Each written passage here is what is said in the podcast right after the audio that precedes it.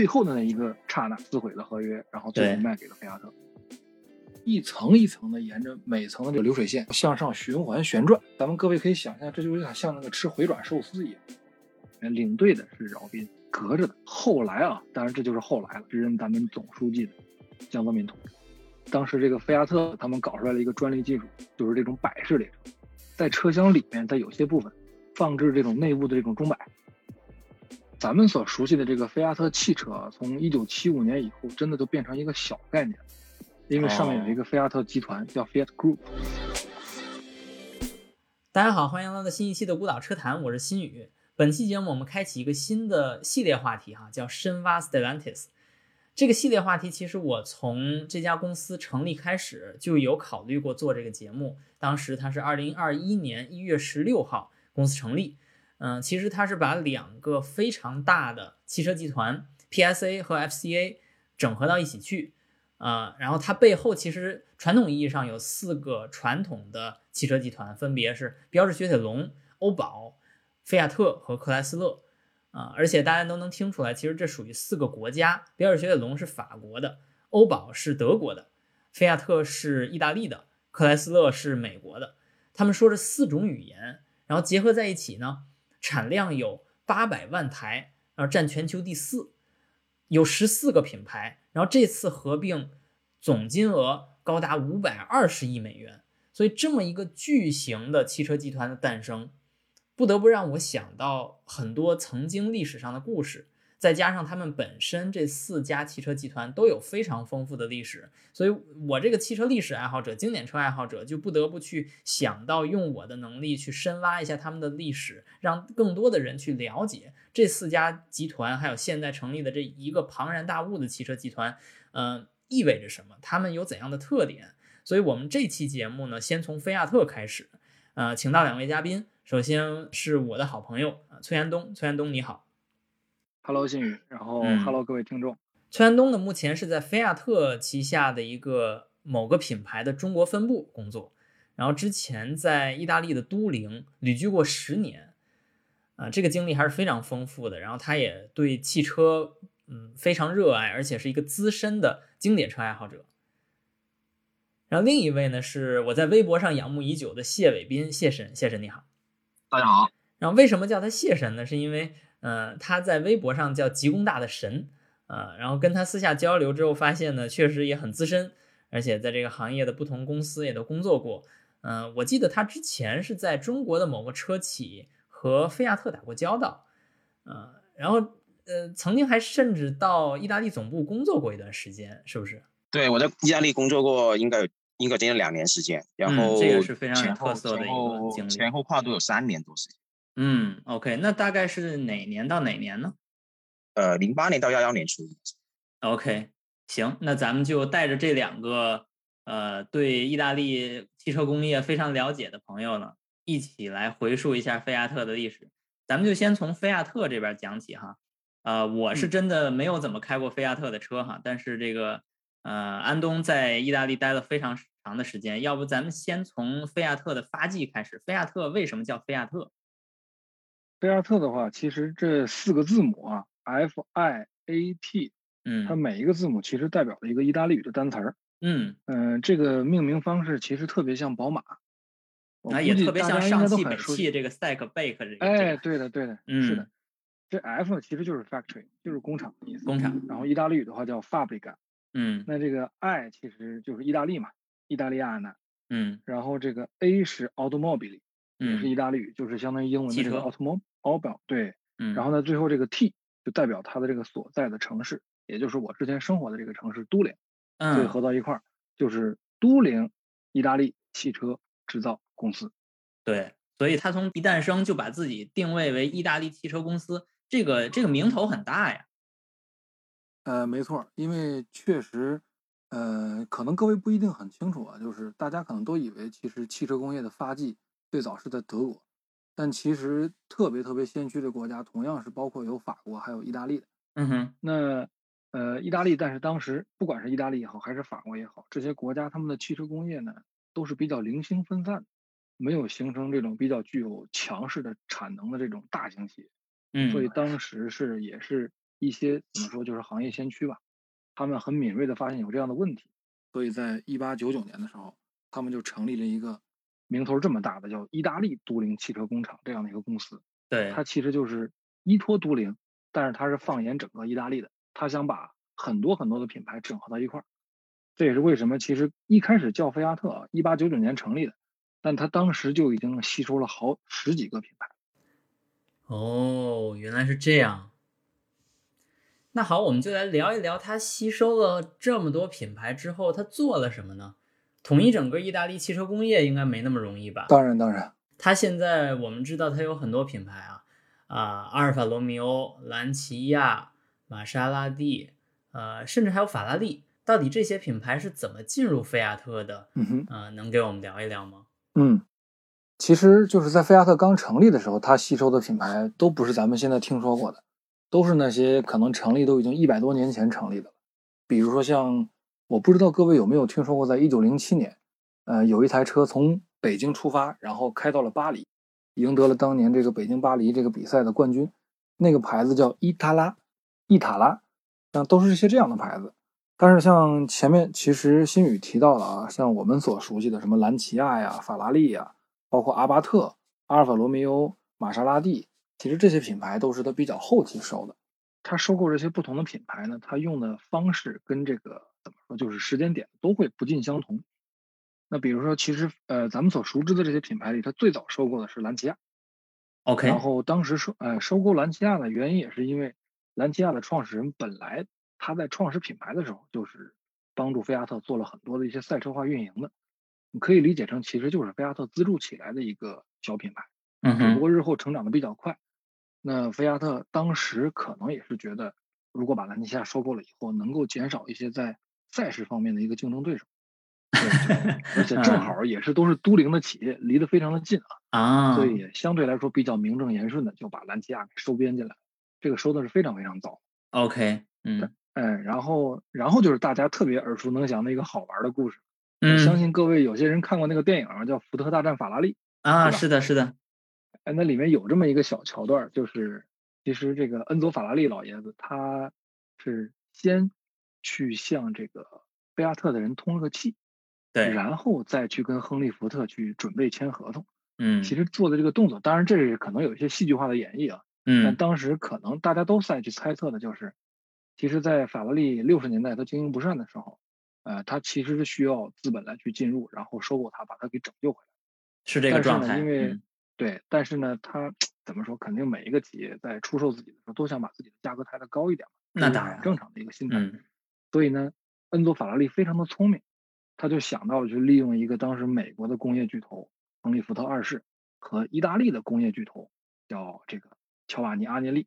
想利用这两个人之间做一场博弈，然后呢，看着两个人互相较价，哎，这不就抬上去？对，嗯，所以呢，最后哎，阿涅利出的价格最高，所以其实在最后跟亨利·福特二世签合同的那一之前那么最后的那一个刹那，对，然后撕毁了合约，然后最后卖给了菲亚特，而且说了一句很很这个。刚劲有力的话是吧？我们做赛车坚决不能听你美国人的。呃，对，当然其实呃，它本身的原意最早最早这一块的话，确实有一些史料的记载啊。嗯。最早的原意其实他是想说的就是看到有一个合同细则的时候说到的就是，呃，其他我所有的都能接受，但是这个车这个公司，尤其是这个车队，就是斯库德利亚费拉里 SF，当时也是玩 F 一啊或者玩一些其他的这些。包括像勒芒啊这些耐力赛都有的，这个车队的自主经营权要完全的攥在恩佐法拉利自己的手里。嗯，但是当时跟亨利福特二世的这个合同里呢，把这一部分呢是交给了福特来去控制。嗯，所以这个也是可能说一个导火索，就是恩佐不太满意这样的一个条款。对，所以最终说到我要自己掌控自己的这个赛车部门。对，当然这个也是日后帮助法拉利能够，哪怕在他有这个这个一个品牌肯定是有浮沉的嘛。对，但是哪怕是在它相对低谷的时候，也能够有这样的一个怎么说一个坚定的意志来一直，哪怕我赔了钱，我也要把 F 一一场不落的去参加下来。哎，这个确实到今天都是一个奇迹哈，就是哎，它是伴随着 F 一的每一场比赛经过的车队。是的，嗯，是的。呃，法拉利一九四没记错的话，应该是一九四七年正式的创立这个品牌。嗯一九五零年从 F 一的第一站银石开始，一直到过去的这一年，最后这一站应该是在呃这个阿布扎比，嗯，每一站他是全部都参加下来，而且都是官方参赛，所以，这应该是创造了世界上独一份儿的一个奇迹了。是的，是的。当然 OK，那咱们就说奇迹的一个品牌也依然是被菲亚特收购的嘛。对对对，那咱们就说嗯。回到菲亚特，这个菲亚特刚嗯才你提到的一个重要的人物乔瓦尼阿涅利，所以对。我们就不得不说到这个阿涅利这个这个家族哈，你怎么看这嗯个问题？因为可能不了解菲亚特和意大利的人，可能不太确定这个家族到底是一个什么存在。怎么说呢？这个家族其实，在最早菲亚特成立的时候，一八九九年，就是阿涅利家族的先人，他们也联合跟很多人一起共同创立了菲亚特这个品牌这个公司。嗯，但是那个时候呢，他只是一个当地的小小的贵族。呃，按照这个公侯伯子男来算的话，他应该大概是倒数第二的一个爵位。公和伯子男的话，他应该是在男爵这样的爵位左右，所以并没有对意大利整个的这个国家来说的运转能有多么强势的一个影响。OK，但是，他抓到了这个好的契机，就是他是整合了一个国家的汽车生产。那咱们都嗯知道，就放到中国，现在大家也能能感受得到的，就是其实汽车是推动一个国家 GDP 增长的最有力的武器之一，它是个支柱产业。而且支柱产业，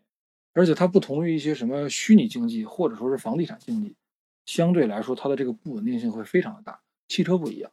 它能够创造非常多的就业，它能够整合完整的一个上下游，所以它整个这是一个非常非常重要的一个企业。而菲亚特当年的这个先人就是阿涅利，他的先人占据了这个先机，所以也是通过这样的一个产业吧，一步一步的阿涅利家族可以说是算是掌控了意大利几乎横跨所有什么工业、农业、商业，呃，然后什么交通运输业，然后甚至最后还涉足了一些政治，所以可以说一步一步的他，他从来没有这样公开承认啊，但是其实大家都尊称他是没有王位的意大利的国王，嗯这嗯。个乔瓦尼阿涅利。嗯，是这个这个位置哈，我我来插一句哈，我听说过这么一说法哈，嗯呃，大家都知道，呃，法国政府拥有雷诺，因为雷诺属于国企嘛，然后大家嗯不太确定德国谁拥有大众，但是大家都知道 菲亚特拥有意大利，这是我听说的一个一个说法。原来我们在讨论一个国家到底能不能拥有一个企业，然后现在到意大利这边反过来是一个企业拥有一个国家哈。是的，是的，它确实已经变成了意大利一个在当年啊，在其实从二战之后吧，嗯，经历了一个随着这个美国的马歇尔计划嘛，然后整个嗯欧洲战后是有一个非常好的这个经济复苏的，对，而这个经济复苏的主要发动机就是汽车工业。嗯，那阿涅利家族也是趁着这样的一股东风，在六十年代、七十年代，真的是可以说成为了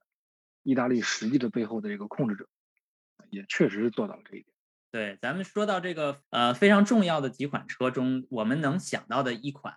就是这个嗯菲亚特五百。呃，这款车在我心目中哈，就几乎有点像呃这个六十年代的这个英国和迷你的关系，就是它它让嗯。一个非常简单的结构能够承载啊四个成年人，而且呢，在这个符合它这个街道的设计和这个通行的要求的情况下，做到了价格的最优。就是当时在 Mini 这个诞生的时候，其他车其实都是后驱的，呃，后驱嗯是不仅是复杂，而且是这个占地也大，而且那个行李空间并不多，所以其实这是一个很重要的问题。然后这个 Mini 的故事我是比较熟悉，但是五百的故事我不是嗯很熟悉，我不知道你有什么看法关于五百。可能大家比较熟悉的是这个，在二十一世纪了，其实进入到中国，然后正式进口的这一批，这是算是第三代五百，对。但是可能第二代五百，大家是在很多一些电影上啊，比如说像《罗马假日》里面，呃，但其实《罗马假日》里面不是最标准的第二代啊，它其实第一代。在很多过去的这些经典电影里面，我们可能看到它是第二代五百，它一个文化象征，嗯对，变成了一个文化象征，在各种各样的书上啊，一些图片上、电影里都能看得到。嗯但是真正把五百这个车把它定位做到了一个让它风靡全欧洲，然后而且就像你前面所提到的，它的生产成本非常的低，嗯，然后造价呃就是控制在了一个老百姓绝对可以接受的程度，然后呢它的这个性能、它的空间、它的实用性做到了非常的好，其实是由第一代五百就奠定的。然后但是第一代五百大家其实并不是很熟悉。嗯我想跟各位分享的一个我觉得比较算是牛逼的这个点。嗯第一代五百它诞生于都灵的呃林格托工厂林高斗，这是嗯菲亚特当时算是建立起来的全球最先进的工厂，没有之一。，OK，然后这个领购的工厂呢，有一个特别好玩的点就在于，其实咱们可能听说过一个事情，就是亨利福特推动了这个流水线的生产，对吧？啊是，但其实流水线也不是亨利福特搞出来的，是这个依赖奥斯，就是奥兹莫比尔的创始人搞出来的。嗯亨利福特只不过是在美国建立起了更加呃怎么说标准化的流水线，而且把这个模式给推广的非常多而已。对，但是，呃，亨利福特当年来参观意大利的时候，在一战之后，在嗯二十年代参观意大利的时候，嗯他就被菲亚特的这个林格托工厂被震惊到了。林格托工厂当时是远超过美国福特的这些工厂的一个当年世界上最先进的现代化工厂，哎，但是你现在说第一代500的不是五百就是这么车型就是五百车型。啊，就是五百啊，五百车型在三十年代是从这个工厂下线生产出来的。对，但是他参观的时候还没有这个车型。他参观的时候没有这个车型，但是建好了这个工厂。这个工厂是二七年刚刚建好。哦，哦，这这然后这个中间工厂有一个时间段啊，对，然后这个工厂当时先进到什么程度？就是它是嗯一个三层的结构，然后白车身在其他的地方生产完了以后，一层一层的沿着每层的这个这个流水线，然后向上循环旋转。咱们各位可以想象，这就有点像那个吃回转寿司一样，只不过它是一个立体回转寿司，三层。然后到三，这样它相当于是在有限的空间内大大增长了这个流水线这个长度，所以就可以安排非常多的工位。然后呢，到第三层是总装完毕了以后，直接在可以开到楼顶的一个一个开放性的露天的一个试车场地，就是楼顶楼顶赛道。啊，这这个突然让我想到了，就是你后来这个应该属于都灵理工大学了吧？这个这个楼，没错儿，没错儿，哇，这个地儿真的是意大利，要去意大利去汽车工业参观的话，这个地儿一定要朝圣的。但是很很遗憾，我上次去意大利就没去都灵，所以我就没去成。如果我去都灵的话，一定要参观这个楼顶。是的，是的，是的。嗯所以就是其实这个当年的理念，你看全部生产完了以后，楼顶再做测试，加一点点油，测试完了以后，再沿另外一侧的这个螺旋的这个通道，再开到整个大楼门前。门前呢就是菲亚特当年官方自己直营的 4S 店，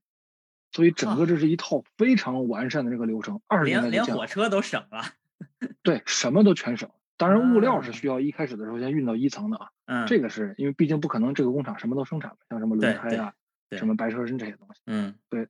所以其实第一代的菲亚特五百，它可以做到物美价廉，这个价廉这一部分就是由这一块来去决定的。这是当年嗯其实真的生产效率最高的现代化工厂。所以其实呃，就是其实菲亚特从历史上到现在，其实都是很有这种开创性，在一些这种业界。那其实也是谢神可能也比较熟悉的，就是他有很多，他卖的不仅仅是车，这个企业这个集团呢，可能他也会在卖很多自己先进的技术。卖自己先进的理念。哎，这个就说到一个有意思的历史阶段哈，就是我听说哈，这个谢神待会儿可以补充啊，就是在这个苏联还在的时期，当然苏联也成立了很久，然后一直到一九九一年解体之前都在，但是在苏联曾经一段时间内，我记得好像是六十年代左右，它曾经有一个叫呃京互会，叫经济互助会。有这么个组织，然后这个组织就曾经找过菲亚特去进口一个，它不是进口车哈，它是进口汽车生产线，然后这个生产线生产的车的名字叫菲亚特幺二四。对的，那就拉达。实际上，呃，这个的话，可能在中文互联网上那个零散的信息有一些，但是不是很全。嗯呃，当时我们了解到的情况就是，这个更多的是通过当年意大利共产党的呃主席，还有还有当时的一些苏联在意大利的一些呃怎么说呢，外交跟情报人员去、嗯去推动的。因为当时嗯意大利应该说是属于整个欧洲跟呃东欧国家或者说呃苏联那边经济交往比较多的，呃像技术出口比较多的一个国家。嗯实际上是很多很多呃技术或者说一些甚至说一些呃一些受管控的材料，实际上都是通过这个口子，然后然后流到苏联的。所以说那个时候很多人都认为，实际上意大利是仅次于芬兰的呃苏联的跟西方，尤其是西欧进行进进行贸易，或者说有一些灰色贸贸易的一个一个主要的一个途径。啊，是的，其实我这儿正好我还想到一个点啊，就是，呃，菲亚特集团当时当时叫菲亚特 Group 啊，菲亚特集团。那这个集团它不仅仅向苏联，向一些这种社会主义阵营输出了这些技术，它嗯，不是只是卖车，它是把整个这个技术，把生产线直接给转移过去，对，签署签署这种技术转让协议。它不仅仅向咱们的这些兄弟共有国家，它还向中国其实传输了很多东西。呃，我相信各位肯定知道，其实，呃，咱们中国，呃，曾经最早引入的这个汽车品牌，我们知道的那些什么大众和标志，对吧？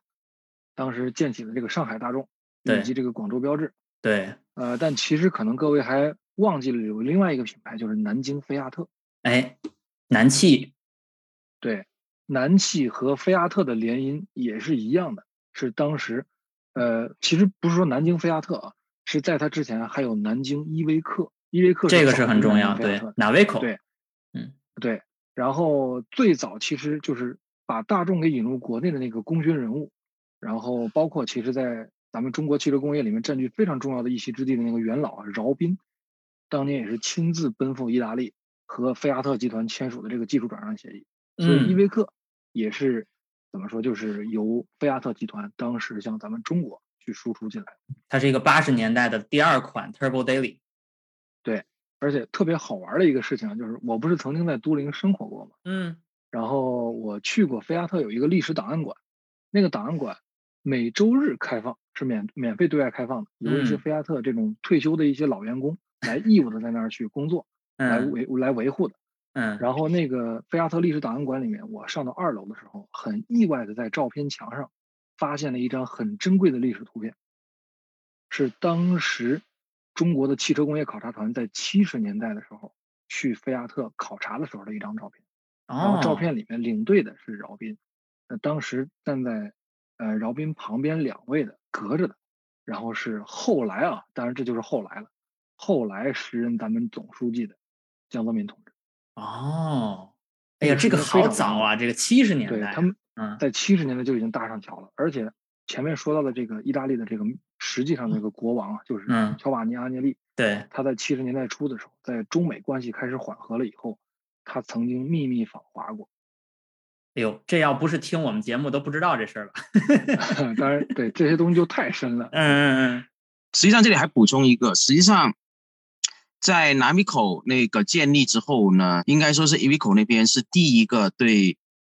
呃这边的合作的联营联营公司或者说合作公司进行全面的那个技术培训跟导入的。呃，我之前也接也接触过一些南汽的老工程师，他们基本上都都在八十年代中期就就已经派到意大利进行很长时间的那个培训跟工作，时间长了长了有在那边两三年。哦，所以是非常深入的一个合作交流。对，嗯，是的。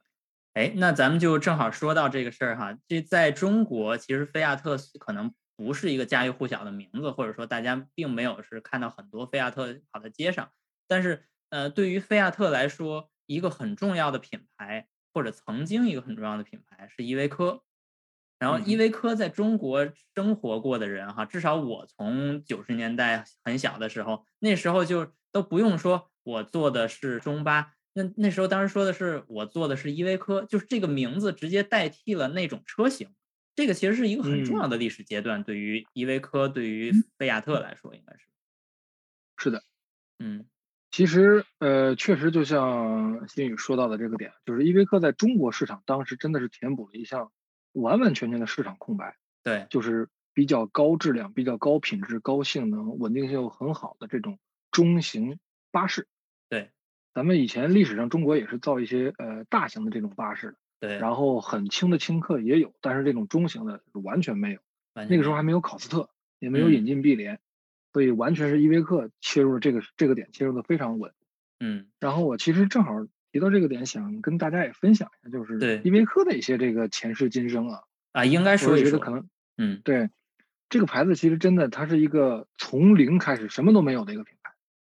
它并不像比如说菲亚特这个品牌，它其实诞生于一八九九年，这都已经非常久远了。嗯，依维柯这个品牌一九七五年才诞生，哦，在一九七五年以前是没有这个品牌的。嗯然后它是当时菲亚特呢把旗下的自己收购的，包括自己曾经创立的一些品牌，把好几个品牌整合到一块儿，然后全称叫依维柯。啊，从无到有，对，从无到有。然后它整合的这几个品牌呢，其实都是每一个单拎出来，都在这个商用车界真的属于泰斗级别的。比如嗯你像那个德国的马吉鲁斯道伊茨，我估计熟悉这种重型商用车、重型卡车的人是非常非常如雷贯耳这种鼻祖级别的这种品牌啊。这个是曾经被菲亚特收购以后，然后它也变成了依维柯的其中一部分。嗯然后像拿过第一届的这个一千英里的这个比赛的冠军，呃，我估计可能大家会听过有一个意大利的一个著名的比赛叫米莱米利亚一对千英里，一千英里，在二七年到五七年，对，非常疯狂的举办了很多年。嗯，那一九二七年第一届的一千英里的冠军车就是 OM 这个品牌的赛车，然后 OM 也造很多这种重卡，然后再加上一些菲亚特自己的一些农机品牌，就是菲亚特自己的拖拉机，嗯很多个品牌结合到一块儿，一九七五年合并重组，然后成立的依维柯。啊，当时就，然后当时菲亚特集团呢，他就开始去做这种切分了。以前菲亚特它是一个很笼统的概念，从一九七五年开始，依维柯你看这是被拎出来做专门的这种商用车了。对，然后呢，呃，咱们之前说到的这些汽车品牌，它叫 Fiat Auto，就是菲亚特汽车，对，这是一个单独的集团。嗯然后依维柯是一个单独的集团，它其实一开始依维柯都不是一个品牌名，是一个集团名。嗯然后 Fiat Avia，它其实就是意大利语 Fiat，呃，就是 Flight，或者说叫这个航空航天公司，啊，对对对，然后来生嗯产它的飞机，生产它的这些怎么说就是航天器。嗯，然后 Fiat Ferroviaria 来生产它的这种轨道车辆，比如说一些什么哦电车、火车。其实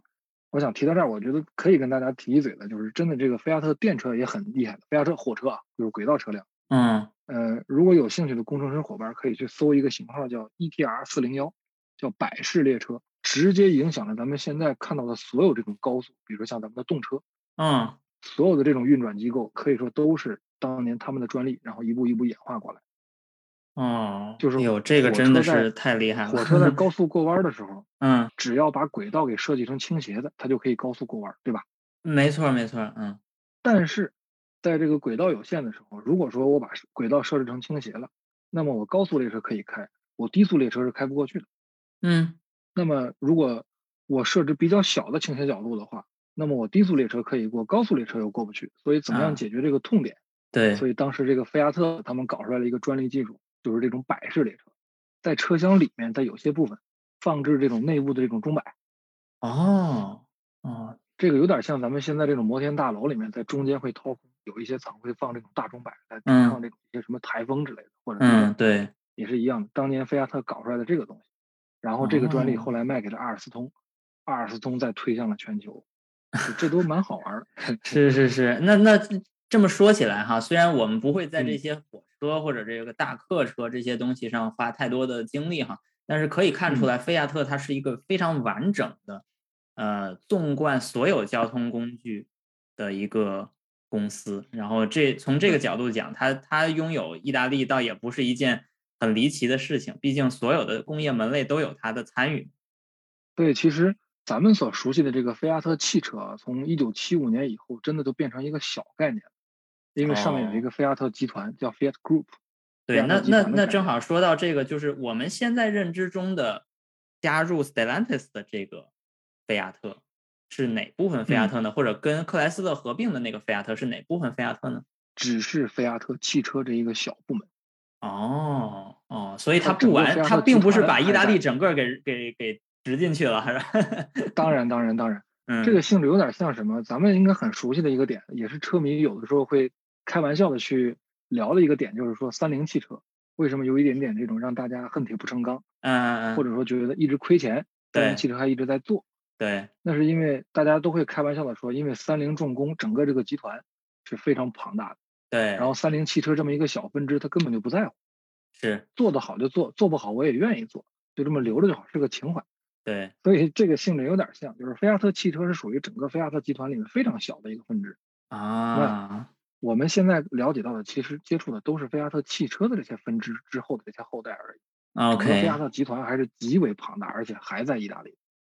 是是是，那那这个高度就高多了。这对于意大嗯利整个这个国家来说，嗯是的那嗯其实后面的话，那就到咱们现在比较熟悉的这个阶段了，就是一步一步怎么变成什么菲亚特克莱斯勒，包括后来到 Stellantis。呃，从这个二零一一年一月一号，就是那一年的元旦，差不多正好到现在是一个十年前多几天吧。对，十年前的这个元旦节那一天，嗯菲亚特集团也拆分了。然后菲亚特集团呢，它重新拆分了以后，它就不再叫菲亚特集团的名字了，旗下的各个这些板块啊，单独的上市，然后单独的去叫名。啊，就刚才说的那些火车、飞机，啊，都全都拆了，对，拆成不同的 group 了。嗯哼，然后咱们所熟悉的这个依维柯这个名字其实也没了，依维柯变成了一个单纯只是就是往下降降级，依维柯从一个集团的名字变成了一个品牌的名字。嗯哼，然后这个集团呢，现在叫 CNH，叫 Case New Holland，凯斯纽荷兰。这个集团呢，应该算是全球最大的几个这个商用车集团之一，盈利能力是极强。然后所以说，这个商用车这一支变成了现在的 CNH，就不嗯。叫菲亚特 Group 了。然后汽车呢这一支呢，呃，叫叫菲亚特 SPA，Fiat Spa，对。这个是意大利特有的这个公司的这个注册的尾缀，就像德国啊叫 GmbH 一样。对对对，嗯。意大利的叫 SPA，所以对。菲亚特这个汽车这一部分就叫做菲亚特 SPA 嗯。这个集团，嗯然后一步一步的开始去并购克莱斯勒，克莱斯勒这个 Group LLC，到哪一天截止呢？就到二零一四年的十月十二号这一天，这个菲亚特 SPA 和这个克莱斯勒 Group LLC 两家正式合并，然后才变成了我们后来知道的这个 FCA，就是菲亚特克莱斯勒集团。嗯这个在并购的这个中间啊，因为我前面不是说过嘛，就是一一年到一四年之间是一个逐步去并购的过程。嗯那咱们也都知道，其实菲亚特集团是很大的，但是菲亚特汽车没那么大，它没那么多现金流去买另外一个品牌的这些股份，所以怎么办呢？怎么办？所以菲亚特汽车这儿也嗯开始做一些这种资本运作，它开始去做这个就是出售一些旗下的资产卖出去，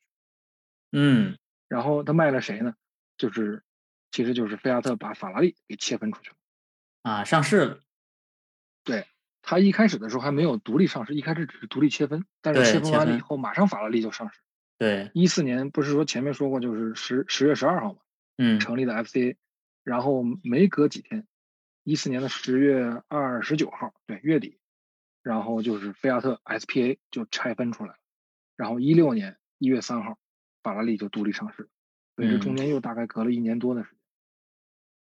然后一直到二一年，也就是去年的差不多今天啊，去年的嗯一月十六号，嗯这个 FCA 这个集团又跟法国的这个 PSA 集团再去进行一个合并，哎，这也是我们做这个系列节目的背景。对然后就变成了咱们今天所知道这个叫 Stellantis。那个拥有意大利的菲亚特，不是嗯融到 Stellantis 里面的菲亚特，只是错它的汽车部门。嗯只是他汽车部门里面的某些品牌的这一小子这一小组团队，嗯哼，但是你看法拉利就没进去。法拉利它它直接给剥离了。对，而且就是可能各位不一定知道的，就是因为大家可能现在还有人会以为法拉利还在什么所谓的菲亚特集团里面。对对，其实呃，法拉利是不属于菲亚特集团了，因为菲亚特集团这个名字早就没有，它也不嗯属于菲亚特汽车了，然后也不属于 FCA，也不属于这个 Stellantis 了，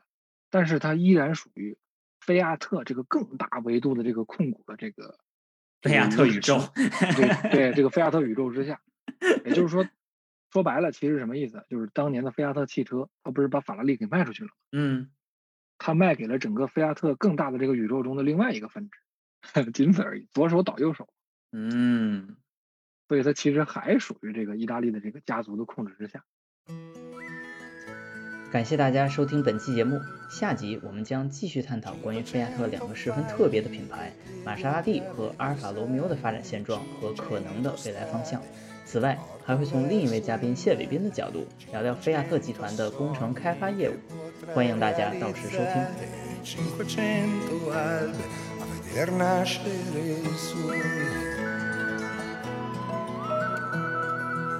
500 albe a veder nascere il sole. 500 fiori di cui non conosci il nome, 500 emozioni di cui non sai la ragione, 500 sogni che potrai realizzare. 500 storie per una sola 500. 500 storie per una sola 500.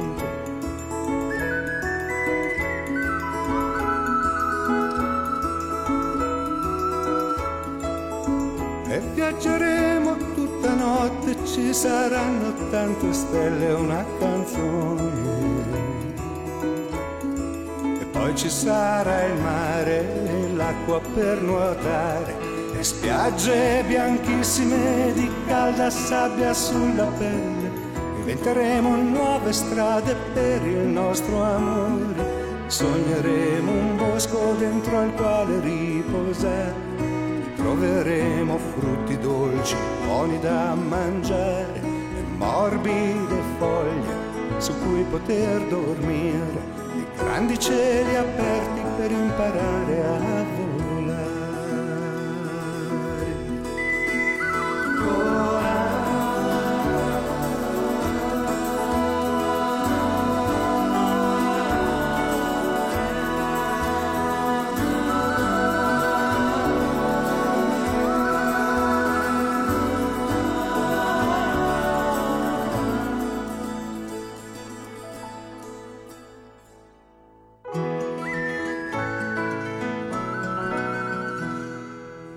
500 valli che devi attraversare, 500 strade che ti portano verso il mare, 500 sogni che potrai realizzare, 500 albe a veder nascere il sole. 500 fiori di cui non conosci il nome, 500 emozioni la ragione, 500 sogni che potrai realizzare, 500 storie per una sola 500, oh 500 storie per una sola 500.